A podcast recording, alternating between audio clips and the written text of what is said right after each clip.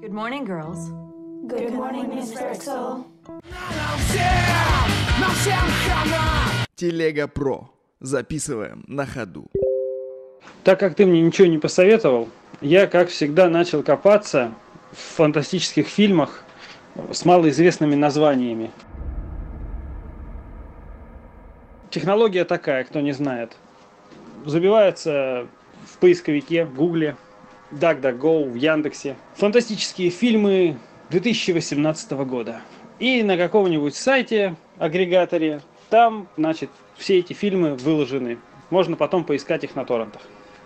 Обычно это сайты для онлайн-просмотра, поэтому смотреть лучше через Тор всю эту бодягу. Так вот, так как ты мне ничего не посоветовал, я провел вот такие поиски и остановился на фильме 18 года уровень 16. По описанию это довольно банальная, такая псевдо-антиутопическая, триллерная, полуфантастическая история. Что мне сразу понравилось? Во-первых, это Канада, это канадский кинематограф, это холодные цвета, хорошая четкая картинка. Вообще говоря, в жанре вот такой безысходной антиутопии канадцы умеют, как создать внешний антураж. Действительно, все очень неплохо. Проработаны помещения, проработаны э, костюмы персонажей, сами персонажи вполне себе. Но э, все остальное довольно банально. Закрытое пространство, некий пансион для девочек. Их переводят по мере взросления, как мы понимаем, с одного уровня на другой, с какой-то целью. Вроде как их хотят в конце усыновлять богатые родители. А пансион такого, ну, диктаторского типа. В очередной раз мы видим такую утрированную диктатуру, когда все подчинено правилам.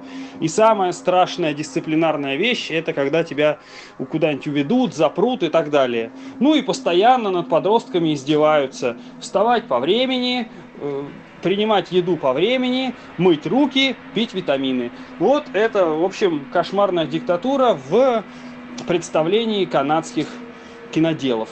Спойлерить не буду, но, конечно же, наша героиня не такая, как все. В отличие от остальных, она, но не бунтарь, а совсем наоборот. Прямо внедрена, встроена в весь этот режим. Она прямо сама следит за порядком. Она идеальный, образцовый гражданин этого маленького тоталитарного пансиона. В конце концов, в ее душе начинают возникать сомнения, и э, она разбирается, что к чему. Естественно, в конце будет хэппи-энд. Из истории подобного жанра фильм берет очень много, но кроме масштабности. Все действительно происходит в одном помещении, хотя, повторюсь, все очень качественно проработано. Сами девчонки, а их там подавляющее большинство, отыгрывают замечательно. Я их не всех знаю, далеко кто-то мелькал э, в подобных фильмах проходных, но в данном конкретном случае к актерской игре девчачьей претензий нет. Все достаточно достоверно. Им сопереживаешь, волнуешься, в общем, веришь, что даже когда они делают нелепое действие и какие-то глупости совершают, то, в принципе, это вкладывается все в концепцию девчачьего поведения, спонтанности, эмоциональности и все такое прочее.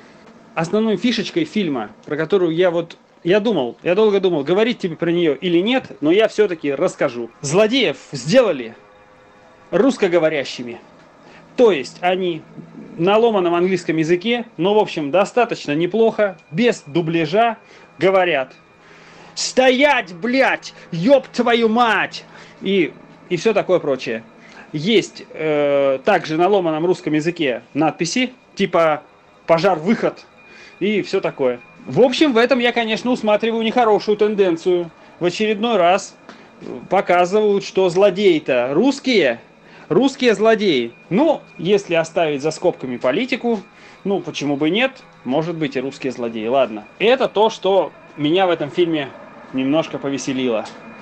Заставило внутренне сказать «Ёб твою мать!» Главного злодея, естественно, мужчину, естественно, доктора в этом самом закрытом пансионе для благородных девиц, играет актер Питер Отербридж. Это канадский актер, он может быть не широко известен, но я тебе скажу, где ты мог его видеть. Он играл в счастливом числе Слевина, он играл в шестой части «Пилы», он играл э, в таком достаточно проходном, но интересном мистическом ужастике 2013 года «Лимб». И самое что классное, он играл в фильме «Миссия на Марс». Который мне очень нравится. Там играет масса классных актеров. Он очень навороченный, э, такой интересный, веселый. Хотя и, в общем, сейчас выглядит достаточно смешно. Но вот в «Миссии на Марс» он играл еще и русского космонавта. Так вот, в этом фильме уровень 16 он играет доктора, который, несмотря на то, что кажется очень положительным мужчиной, таким добрым, в общем, милосердным, сочувствующим. На самом деле, конечно же, все это и придумал, и замутил, и, собственно, является основным злодеем, антагонистом и выгодоприобретателем зловещего пансиона. Но дальше пойдут спойлеры, поэтому, естественно, рассказывать не буду. Посмотреть надо, просто потому, чтобы э, знать, куда движется канадский кинематограф – что они могут делать и насколько у них это хорошо получается. Посмотри, фильм на раз, но очень приятный. Интересная рекомендация. Надо будет посмотреть. И обрати внимание, опять женские персонажи, практически все, опять они борются с плохими мужчинами, тем более с плохими русскими, то есть тренд в тренде. Вот, так что, так что эти тенденции, они прям, прям все вот на ладони. Но обязательно посмотрю и составлю свое мнение. Миссия на Марс, конечно, не шедевр, но, но хороший фильм.